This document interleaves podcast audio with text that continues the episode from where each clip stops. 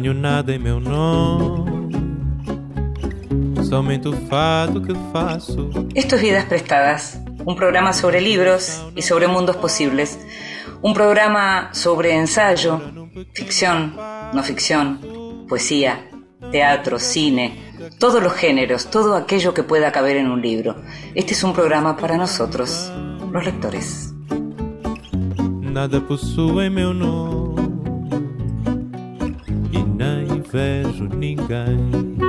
A mí me gusta, imagino que a vos también, me gusta escuchar a alguien leyendo, me gusta escuchar a alguien leyéndome a mí. Esta vez le pedimos a Olivia Gallo que lo hiciera. En voz alta. Cuentos breves, poesía, lecturas para compartir. La literatura de Buenos Aires es Buenos Aires. No se puede buscar, como no se puede encontrar nada dentro de una caja vacía más que la caja misma. La peregrinación a la casa donde nació Borges, al Parque Lesama, al departamento de la Pizarnik fue, para mí, tan inútil como desilusionante. Un edificio blanco, petizo, que no dice nada. Una calle que ha perdido su encanto. Una puerta verde, nada más que verde. La literatura de Buenos Aires siempre sucede en otra parte, se está escribiendo en otros barrios, quién sabe cuáles, en los piquetes, en las fruterías de los paraguayos, en los apagones, mientras la comida de Navidad se pudre, huele la carne, corren los chinos a comprar bolsas de hielo para no perder la leche y las patis congeladas. Tal vez la escriban los nietos de esos mismos chinos, los que por las noches apagarán las heladeras para ahorrar electricidad. No hay que buscar la literatura, mucho menos la frase. A lo sumo se busca lo que está detrás de las palabras, y lo que está detrás de las palabras es Marita. Yo no lo pensé. Marita tocó el timbre, se manifestó, digamos, justo en ese momento, y como otras tardes la invité a pasar y nos sentamos a mirar por la ventana. Los techos, los árboles, las piscinas de los niños a mitad desinfladas, con el agua estancada y sucia de la última lluvia. Pensé, si cierro los ojos tal vez vea lo que hay detrás, pero al cerrarlos solo vi a Ricardo. A Ricardo y a mí la noche en que nos despedíamos en la puerta de mi casa y vimos aparecer a dos chicas góticas de la mano. Se detuvieron justo bajo el foco, de esos que se aprenden y apagan al detectar movimiento, y se besaron. Los vestidos negros de encaje y seda, la piel empalidecida de tanto polvo, los corsés hincados en la cintura. No había nadie más en la calle, cuatro de la mañana, un lunes o un martes. Y Ricardo se fue, como dijo después, alucinado, y yo lo miré alejarse, un ángel alto y tambaleante. Fragmento de La ciudad invencible, novela de la escritora uruguaya Fernanda Trías, publicada por Editorial Marciana. Y la escuchábamos a la jovencísima Olivia Gallo, una de las narradoras más estimulantes, de las nuevas narradoras más estimulantes en la literatura argentina, leer un fragmento de La ciudad invencible de Fernanda Trías. Olivia estudia letras, recibió en el 2018 una mención del Premio Municipal Manuel Mujica Lainez. En el 2019 publicó su primer libro de cuentos Las chicas no lloran, por Tenemos las máquinas, y luego publicó Intranquilas y venenosas, un intercambio de mails de cuarentena con Tamara Talesnik y otras autoras invitadas que fue publicado por Odelia. Vidas prestadas.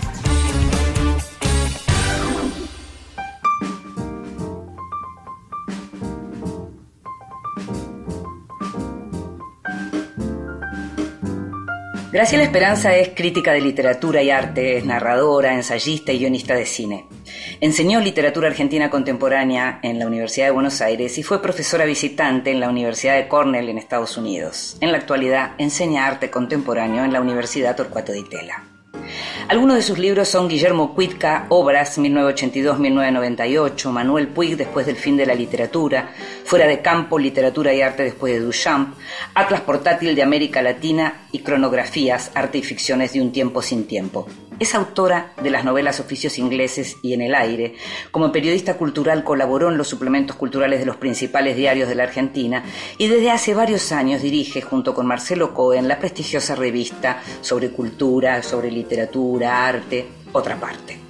Su último libro es Lo que no vemos, lo que el arte ve, y en este ensayo, publicado por Anagrama, Esperanza se propone revisar de qué modo los artistas contemporáneos consiguen plasmar en sus obras la preocupación por el futuro del planeta y la inminente catástrofe ambiental, y cómo el arte y la literatura también consiguen revelar claves de la nueva era del capitalismo de la vigilancia en un mundo cada día digitalmente administrado.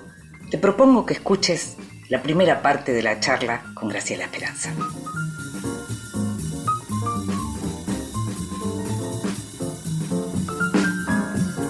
Me gusta la entrevista de hoy mucho porque me parece algo diferente para lo que tiene que ver con lo que estamos acostumbrados en general, pero además porque es un reencuentro, es un reencuentro a través de, la conversación, pero es un reencuentro con una persona que, que quiero, respeto y admiro mucho, que es Graciela Esperanza, alguien que viene trabajando mucho en lo que tiene que ver con la literatura hace mucho tiempo y también ya hace mucho tiempo viene trabajando mucho en relación con el arte y el arte contemporáneo. Gracias por estar ahí, Graciela. ¿eh? Hola, Inde, gracias. Gracias por la invitación. Un gusto el reencuentro, aunque sea radiofónico. En, tu libro, en Lo que no vemos, lo que el arte ve, eh, empieza a aparecer una reflexión de algo sobre lo que se habló bastante que tiene que ver con el modo en que la pandemia nos puso por delante esa imagen inquietante de un mundo sin nosotros la posibilidad de un mundo sin nosotros. Tu libro arranca de algún modo reflexionando sobre esto a partir del modo en que también el arte puede mostrarnos esto en relación a la, cuestión de la catástrofe ambiental y demás. Me gustaría que me explicaras un poco para que los oyentes entendieran por dónde va esta idea. El libro empezó mucho antes de la pandemia. Mi urgencia por ocuparme de estas cuestiones y ocuparme eh, de estas cuestiones a través del arte también empezó antes de la pandemia, pero es cierto que ese momento muy perturbador de ver las ciudades desiertas y casi una posible anticipación de lo que podía ser el, mundo sin nosotros, vino a, darle otro dramatismo, ¿no? Pero como, como comentás, hay muchas obras que describo y considero y que me hicieron pensar en estas cuestiones en el libro, que también con esa posibilidad que tiene el arte de ampliar la escala, de reducirla, de enfocar, de abrirse a otros tiempos y otros espacios, también imaginan el futuro imaginan el, eh, cómo podría ser el mundo, cómo fue el mundo antes de nosotros y cómo podría serlo en el futuro, si es que no, si es que seguimos con esta recalcitrante eh, negligencia frente a las catástrofes. Y, y bueno, me parece que el recorrido se fue armando a partir de las obras que me dieron a pensar sobre estas cuestiones, que me llevaron a otros libros, a otras lecturas, a otras obras. Entonces, en parte la idea fue recorrer a través de las obras de las que me ocupo en el libro estas cuestiones, a partir de esas obras llegar a otras lecturas, abrir eh, la reflexión sobre cuestiones más puntuales y un poco creo que lo que pasó fue que mi entusiasmo con el arte, mi entusiasmo por compartir las obras que me hacen pensar, vino a compensar la desazón frente al futuro. Estamos hablando de un mundo sin nosotros y también aparece la idea de un mundo futuro sin nosotros que, como, como se viene viendo en, tu libro pero, y en las lecturas de las que das cuenta en tu libro, esta idea de el hombre como la figura central el antropoceno, esta era en la que el hombre aparece como figura central sin tener en cuenta todo lo que lo rodea, ¿no?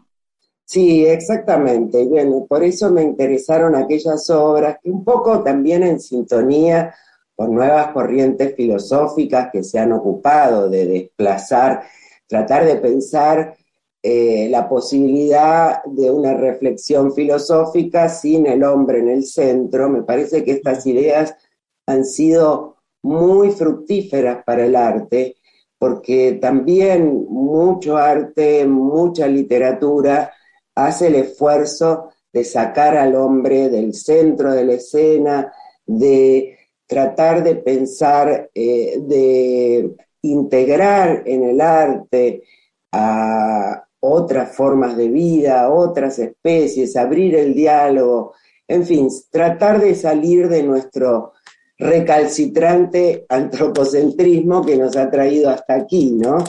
Sí, eh, ahora justamente una de las cosas que señalás también es que el debate de, por el tema del antropoceno, sin embargo, encontró lugar en la literatura, pero no en la literatura mainstream, decís, ¿no?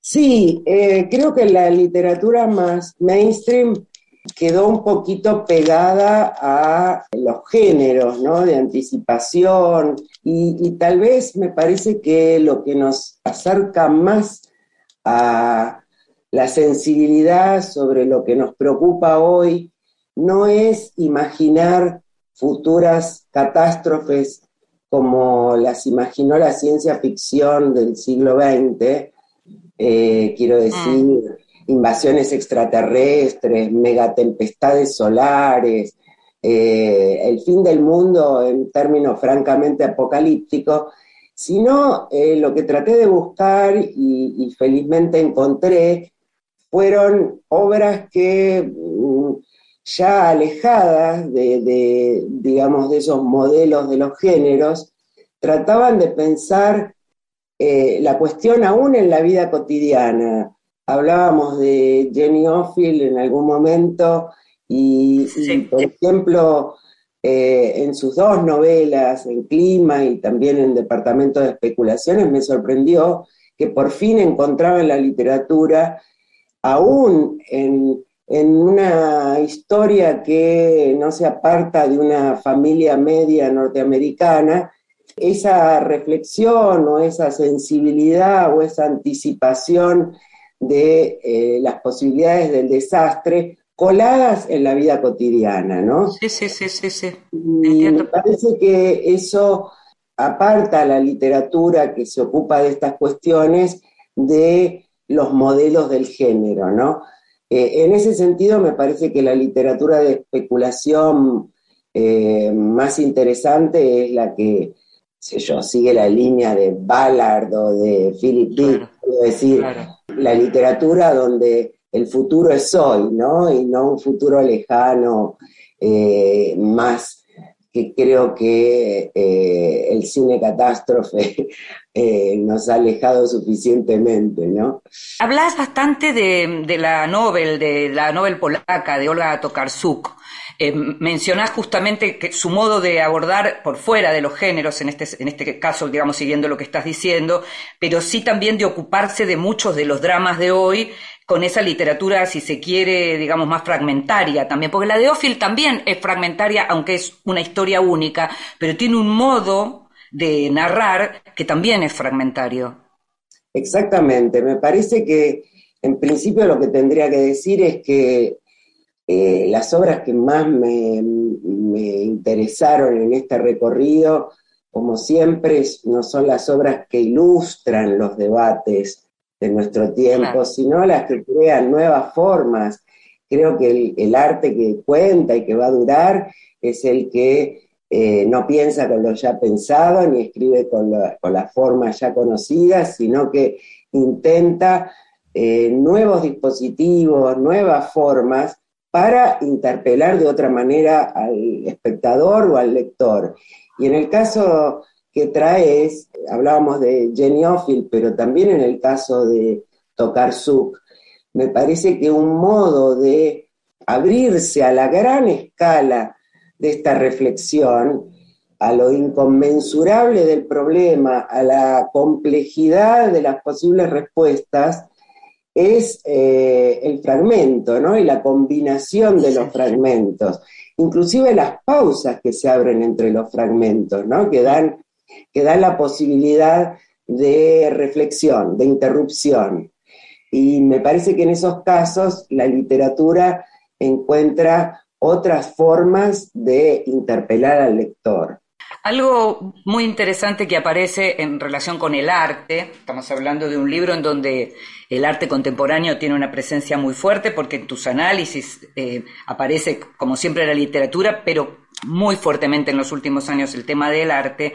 Y lo que pensaba, en algún momento vos señalás que, del mismo modo que en, el cine, digamos, eh, el documental, en el modelo Kluge o Farocki, aparece como la forma del ensayo, algo parecido pasa con las instalaciones y con el arte contemporáneo. Yo leía tus, em, digamos, tus descripciones de las obras eh, iba a buscarlas, ¿no? En la computadora, de eso vamos a hablar después, digamos, cómo uno necesita sí o sí tener el referente de la pantalla todo el tiempo cerca, pero yo, yo leía el modo en que vos describías lo que habías visto, eh, lo que eso significaba, y pensaba que para la mayoría de la gente muchas veces eso no puede verlo, es decir, ¿cómo hacer para aquello que es un ensayo, que muchas veces es una denuncia, que tiene que ver con lo que es el arte hoy, sea entendido como arte por, la por las mayorías. Y pensaba en lo que señalás en relación a Sundance Sea, esa, esa obra eh, que tiene tanto que ver con la de las hermanas Wilson, con el tema del plástico,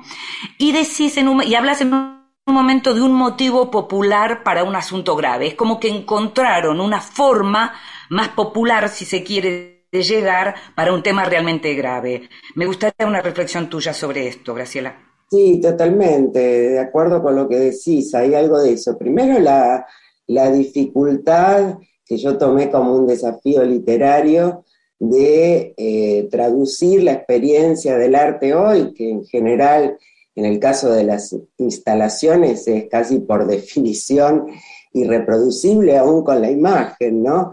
Pero mm. también lo que trae más complejidad a la cuestión es que el arte se ha abierto al diálogo con otras disciplinas, con otros saberes, de modo que la posibilidad de llegar a describir más o menos precisamente la experiencia personal eh, no es nada fácil. Y es cierto que en algunas obras, exactamente en la que vos señalás, me parece que es un ejemplo claro, Sana en sí, una ópera performance en la Bienal de Venecia, donde incluso se sumaban performers del público, y ahí precisamente en esa ópera performance, eh, sin ningún didactismo, con mucha naturalidad, en la letra iban apareciendo como las pequeñas amenazas que cada uno de nosotros conoce bien y se van colando en el paisaje y me parece que el arte tiene esa posibilidad, ¿no? En otros casos,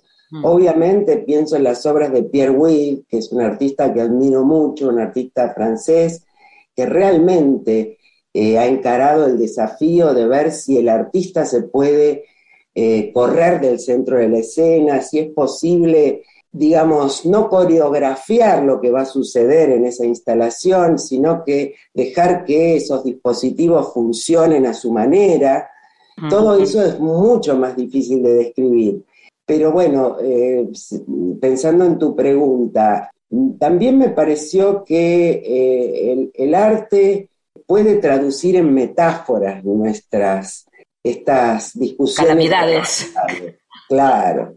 Eh, y puede, con su foco, digamos, me parece que puede resolver algunos problemas de escala. La cuestión ambiental es de, un grado de, complejidad y de dimensión inabarcable que me parece que, realmente a través del arte es posible acercarse de otro modo. Y ese fue el ímpetu con que, bueno, se fueron sumando como un imán, dialogando unas con otras.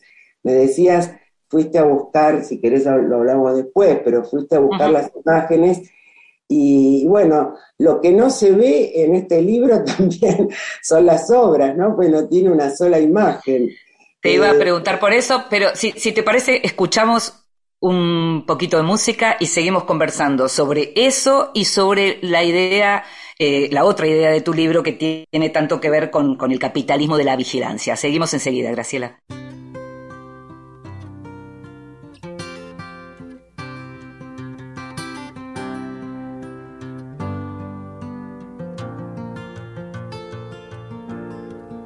Just yesterday morning, they let me know you were gone. Suzanne, the plans they made put an end to you. I walked out this morning and I wrote down this song. I just can't remember who to send it to. I've seen fire and I've seen rain seen sunny days that I thought would never end. I seen lonely times when I could not find a friend. but I always thought that I'd see you again.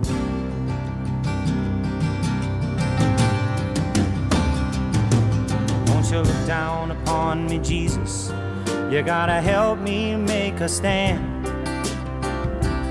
Just got to see me through another day. My body's aching and my time is at hand. I won't make it any other way. Whoa, I've seen fire and I've seen rain. Seen sunny days that I thought would never end. Seen lonely times when I could not find a friend. But I always thought that I'd see you again. Como me gusta James Taylor. Esto es Fire and Rain. Been walking my mind to an easy time. My back turned towards the sun. Lord knows when the cold wind blows, it'll turn your head around. Well, there's hours of time on the telephone line to talk about things to come. Bienvenidos. Libros recién salidos del horno que prometen grandes momentos. Bueno, y este es el año de Rusia. Los que venían leyendo sobre Rusia tienen más para leer, los que no leían sobre Rusia posiblemente estén con curiosidad por conocer, saber, entender algunas claves del conflicto que se está desarrollando en este momento en Ucrania, en Ucrania pero que tiene eh, orígenes bastante eh, más antiguos que este año 2022. Y es el caso del libro que acaba de publicar Crítica, de, que se llama Rusia, Revolución y Guerra Civil 1917-1921, del gran Anthony Vivor, del gran eh, historiador británico eh, Anthony Vivor, que es posiblemente una de las personas que más sabe y que más escribió sobre los conflictos del siglo XX. En este caso, eh, lo que hace Vivor es justamente introducirse en el periodo posterior a la Revolución rusa, en lo que tiene que ver con la gran eh, guerra civil, con el conflicto interno eh, y con el origen del terror también y con el origen de muchas cuestiones que seguimos viendo luego a lo largo de lo que fueron los más de 70 años de existencia de la Unión Soviética y que todavía hoy podemos entender algunas claves, como te decía antes, de los actuales conflictos que tienen a Rusia como protagonista a partir de, ese comienzo del siglo XX. Así que Rusia de Anthony Vivor es un libro para recomendar sin duda y para leer sin duda. Otro libro para recomendar y leer em, que acaba de publicar Adriana Hidalgo, que ahora el nombre de Adriana Hidalgo como editorial se lee como AH, que es la editorial que publica siempre los libros de Giorgio Agamben, del gran del gran pensador italiano, en este caso acaba de publicar La locura de Holderlin, o sea que es una especie de, biografía caprichosa que hace Agamben sobre el poeta alemán, el poeta maldito, eh, genial y, maldito, y, que vivió todas sus experiencias con la enfermedad mental mientras buscaba la razón de la poesía y el, sentido último de la lírica, un poeta que, unía en su, en su trabajo, digamos, la tradición más clásica con lo que venía del romanticismo, nacido en 1770, muerto en 1843, La locura de Holderlin, un libro de Agamben también súper interesante para leer. Hay una compañía, un nombre que significó para muchas generaciones la idea del imperialismo total y que es la United Fruit canciones, poemas, libros, consignas contra la United Fruit. Eh, Crónicas Bananeras, publicado por Tusquets, es un libro de Roberto Herscher, un gran cronista argentino, en este momento vive en Chile y enseña periodismo y crónica en Chile. Crónicas Bananeras reúne varias crónicas muy documentadas y con fuentes directas también eh, trabajadas, a las que las une justamente esta idea de la United Fruit Company. Eh, eh, aparecen eh, crónicas que tienen que ver con historia, crónicas más actuales. El libro se llama Crónicas Bananeras y también es un gran bienvenido. Estás escuchando Vidas Prestadas con Inde Pomeráñez. Continuamos en Vidas Prestadas. Y seguimos en Vidas Prestadas, este programa sobre libros y sobre mundos posibles, y nos estamos dando el gusto de conversar con Graciela Esperanza a propósito de su nuevo libro, de su nuevo ensayo, Lo que no vemos, lo que el arte ve, y hablábamos recién de, de cuestiones que tienen que ver con las imágenes que no están en tu libro y con otra cuestión que debe haber sido una decisión, que es la de poner el nombre de los artistas en alta, en mayúsculas. Contame un poco sobre las dos cosas. Bueno, eh, en realidad el nombre creo que es Versalita, pero... Ah, ok, ok, como sea, pero claro, exacto, pero, se destaca. Es un poquito menos alta, pero bueno, eh, como, esta vez eh, en otros libros me di el gusto de organizar las constelaciones de los artistas que, que incluía en cada sección, eh, a través de las imágenes, ¿no? Y era un verdadero atlas más eh, Warburg, ¿no? En, el sentido de que, las imágenes también componían el argumento.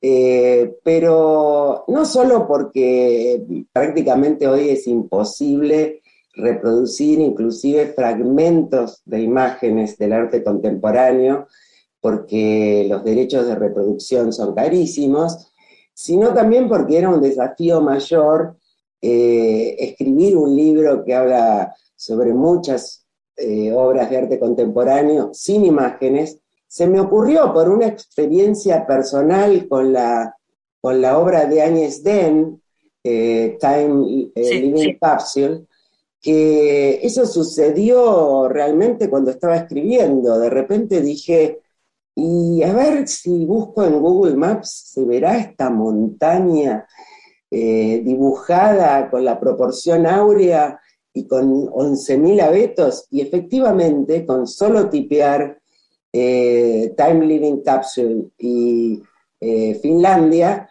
apareció como por arte de magia la montaña y me dio verdadera emoción. No sé si por, no sé si porque eh, obviamente creo que nunca iré a Finlandia a visitarla, eh, pero también por esa posibilidad mágica que tiene la web, ¿no? La vista satelital de cualquier lugar del mundo. Mm. Entonces, esa misma experiencia dije, bueno, ¿por qué no invitar al lector, dado que uno de los grandes dones eh, por el cual pagamos un precio bastante caro de la web es esta posibilidad de tener una biblioteca eh, fenomenal eh, de imágenes, ¿por qué no invitar al lector a que abra el celular que seguramente tiene en la mano y busque la imagen? Eh, de modo que después ya decidí que esa era una posibilidad. no hizo mella en mi desafío de describir las obras, pero por supuesto no voy a decir la frase en la que no creo demasiado, una imagen eh, habla más que mil palabras, dice más que mil palabras, eh, pero eh, convengamos en que ayuda y, y, me daba mucho gusto compartir algunos videos donde esa obra se amplía o se conecta con otras.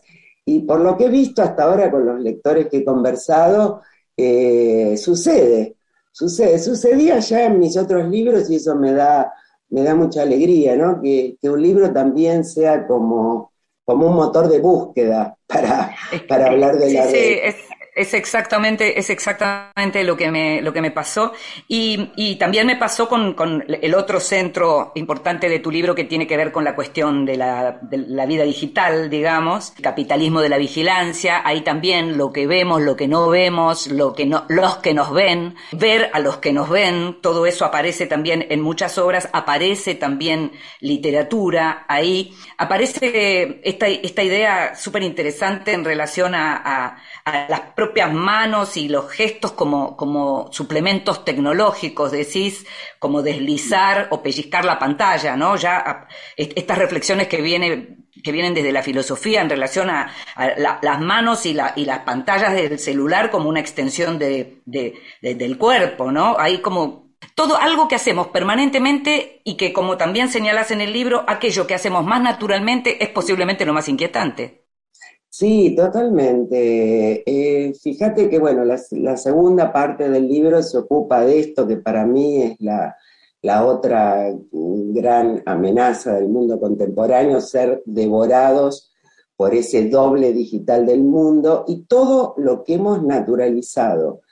Eh, esto que señalás exactamente, ¿no? Y verdaderamente tomé distancia y lo vi con claridad a través de una obra de Thomas Hinchcomb, cómo habíamos incorporado un nuevo gesto, ¿no? Que es, eh, eh, lo estoy haciendo, pero en la radio no se ve, pero todo el mundo conoce, ¿no? De pasar las pantallas o de el scroll o pellizcar.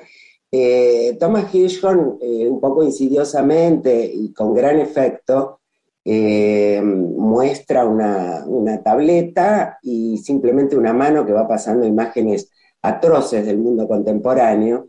y la obra se llama Tocando la realidad, ¿no? Algo que hemos naturalizado es que no tocamos la realidad en la pantalla, aunque a veces creemos que eso es la realidad, ¿no?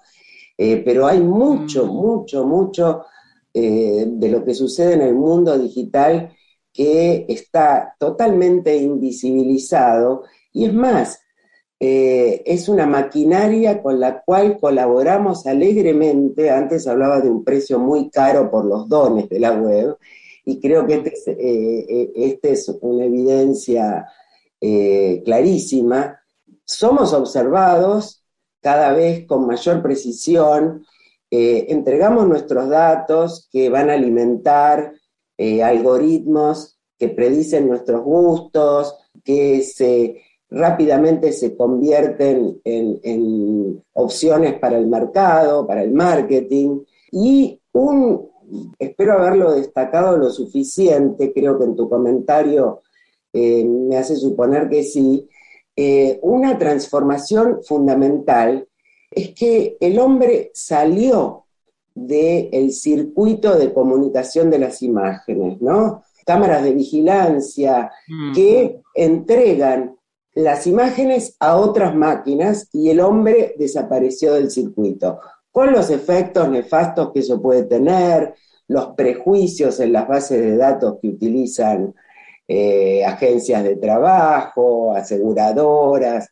por no hablar estamos, de Estamos hablando de algo que en tu libro aparece muy claro cuando hablas de esos archivos que fueron catalogados, porque el, tiene, el tema es cómo se catalogó también todo eso y que han sido catalogados de manera brutal, en donde esto que estás mencionando, todos esos prejuicios se pueden ver, das un ejemplo clarísimo eh, en relación, me acuerdo, a, Barack Obama, todas las veces que puede aparecer eh, eh, Obama en cosas que son completamente hasta disparatadas, ¿no? Totalmente, ¿no? Bueno, cómo etiquetan los algoritmos, ¿no? y, y las consecuencias que eso puede tener.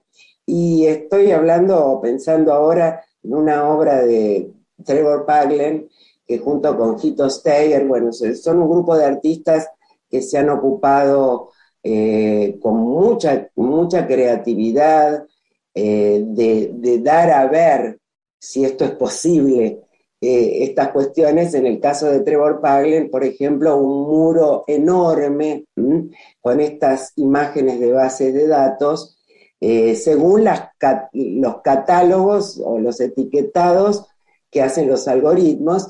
Y aparte, en un muro estaba, esto no es una manzana de Magritte, que por supuesto, ah, eh, por supuesto, el algoritmo identificó como una manzana, lo cual eh, me parece que le faltan unos cuantos pasos a la inteligencia artificial. Que algo muy interesante que aparece ya más cerca del final del libro y que, mm, que, me gustó mucho tiene que ver con una reflexión sobre el realismo, porque también lo que aparece es la, la idea de, de, construir una realidad más real que lo real, digamos.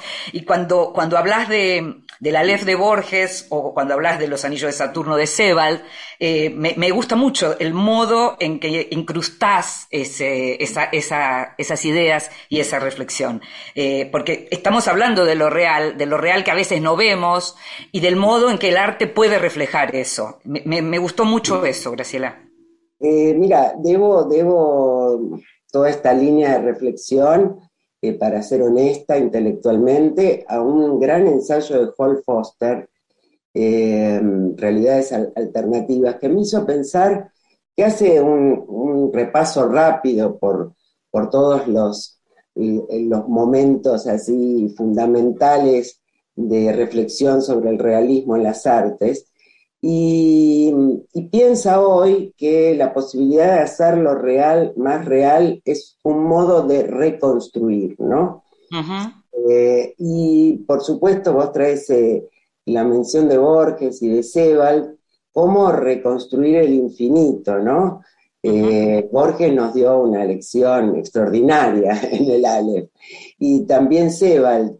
Eh, pero hoy hay nuevos infinitos. Tengo acá eh, en mi corcho una frase que dice, eh, la nube es el nuevo infinito. claro. Y cómo, cómo, cómo traducir la experiencia del infinito de la web, ¿no? Y me parece que, bueno, algunas de las obras, sobre todo la maravillosa novela de de Fernández Mayo, la trilogía de la guerra, me parece que hace ese esfuerzo. De lo que hablas bastante también, sí, sí. Hace ese esfuerzo, siguiendo a Borges y siguiendo a Sebald explícitamente, ¿no? Pero también, bueno, otros intentos, ¿no? Como los últimos, el último cuarteto de, de mm, eh, Nausgard, de ensayos de sobre... también. ensayos sobre cosas, ¿no?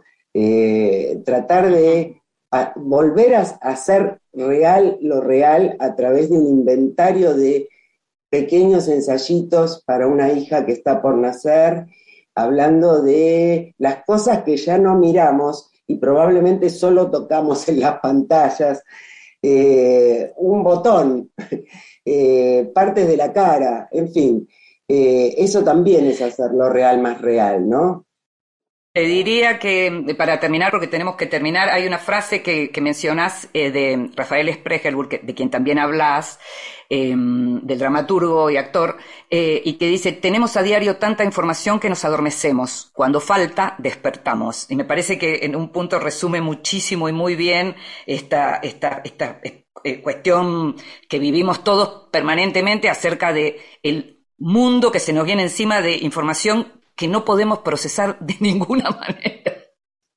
Sí, bueno, me alegra mucho que traigas esa frase porque creo que precisamente resume bien, por eso él, eh, la reflexión venía a cuento de, una obra spam, en donde va salteando algunos capítulos, ¿no? Y entonces en ese, en ese salto, en ese vacío, eh, espera que el, que el espectador despierte, ¿no? Claro, claro. Eh, y, sí, eh, creo que el mayor esfuerzo del libro es eh, una invitación a desacelerar la mirada, desacelerar la velocidad del scroll, ¿no?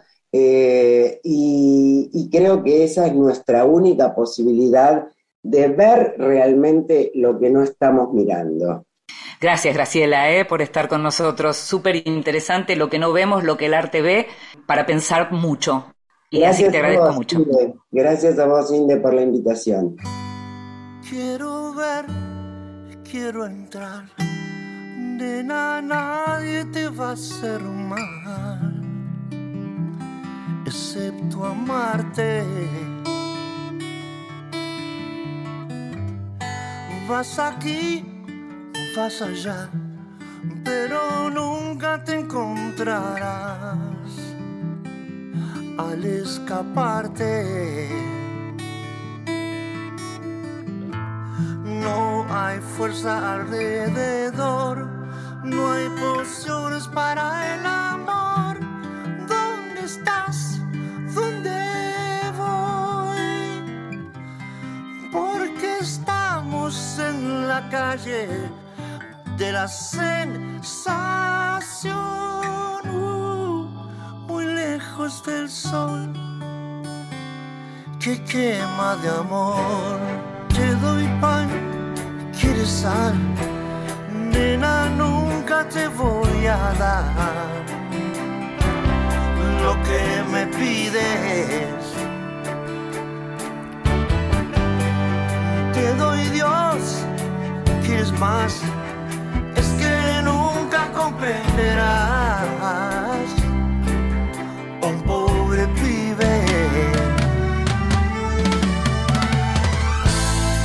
Esas motos que van a mil, solo el viento te hará sentir nada más, nada más. Si pudieras olvidar tu mente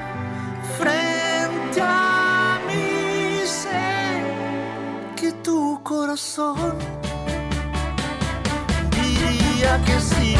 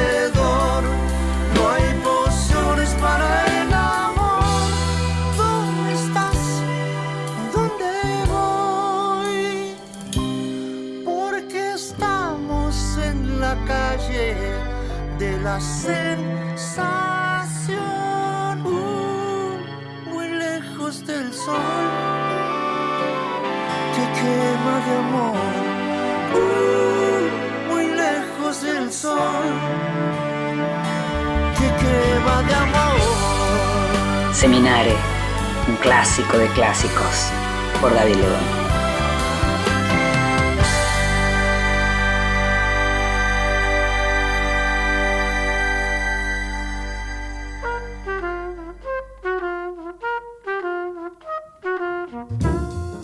Mesita de Luz. Grandes lectores nos cuentan qué están leyendo. Soy Bernardo Becar Varela, soy abogado, me especializo principalmente en derecho de familia y derecho sucesorio y a veces escribo. Eh, la palabra escritor me, me suena muy enorme, entonces me gusta más la definición de que a veces escribo. Eh, tengo algunos libros publicados, hace mucho tiempo Retiro Tigre, después en el 2018 El Abogado, que es una novela que publiqué con MC, eh, que fue finalista del premio Clarín y mereció una mención. Y ahora estoy publicando con The Orlando Books, eh, Quemacoches, que saldrá o ya estará en estos días. Estoy leyendo en estos días, bueno, eh, terminé de leer A lo lejos una novela de Hernán Díaz, eh, que es una novela muy linda, una novela que me dio la impresión de, de, una novela del siglo XIX, con una adjetivación típica, y, pero bueno, es una historia de búsqueda de dos hermanos en Estados Unidos, en el oeste, en el oeste duro, muy muy interesante. Después volví a releer unos cuentos de Ferdinand, Schirach, Castigo. Eh, me interesa mucho porque, si mal no recuerdo, él es fiscal, entonces tiene una serie de relatos y bueno, también tiene otras cosas, pero me interesa cómo escriben los que comparten mi profesión. Lo mismo también cuando eh, escribe Be- Be- Bernard Schling, también me, me interesan mucho sus cosas. Y últimamente también estuve leyendo algunos, algunas cosas infantiles. Yo tengo una librería eh, infantil y juvenil junto con mi mujer que se llama Dulcinea. Y para hacer un regalo a una amiga, una gran amiga, estuve re- releyendo varios cuentos de Edward Gorey, eh, que es un autor ya fallecido que escribe, eh, no para chicos especialmente, son cuentos un poco más eh, macabros y misteriosos. Así que estuve releyendo varios de esos cuentos. eh, Los Pequeños Macabros, El Huésped Dudoso, El Ala Oeste. Así que esas fueron mis últimas lecturas en este último tiempo. Y lo escuchábamos a Bernardo Becar Varela contándonos qué libros tiene en su mesita de luz, gran lector. Además de abogado, es dueño de la librería infantil Dulcinea, autor de la novela El abogado y acaba de publicar Quemacoches por The Orlando Books.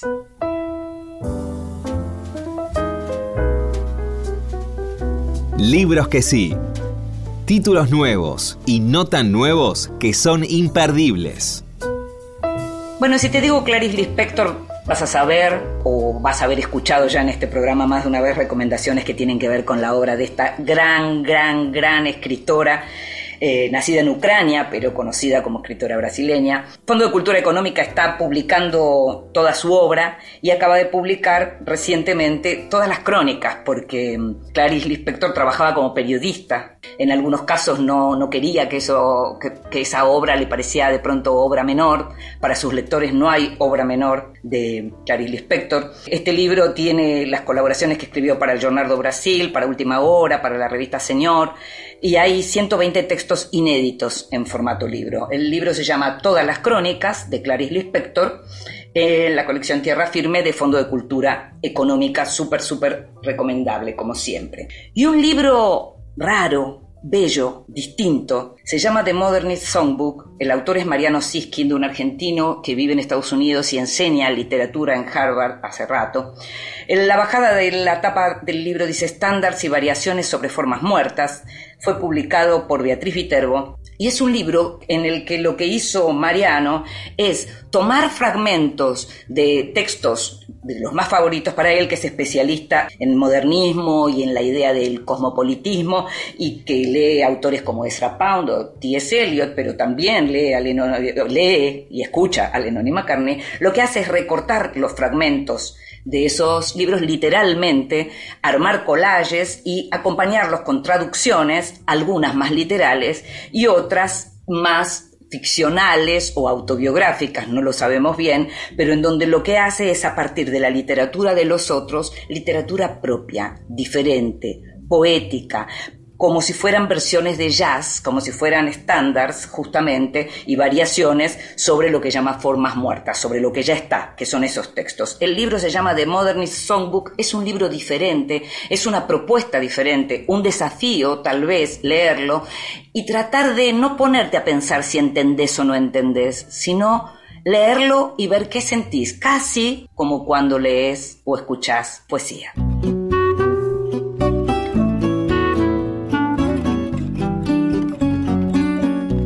Y llegamos al final de un nuevo Vidas Prestadas.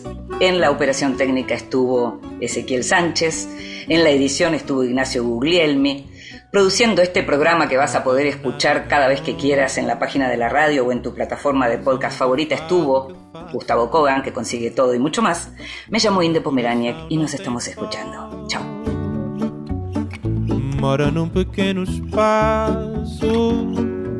Vivo da vida que passa, de amores que vão e vêm. Nada possui meu nome e nem vejo ninguém.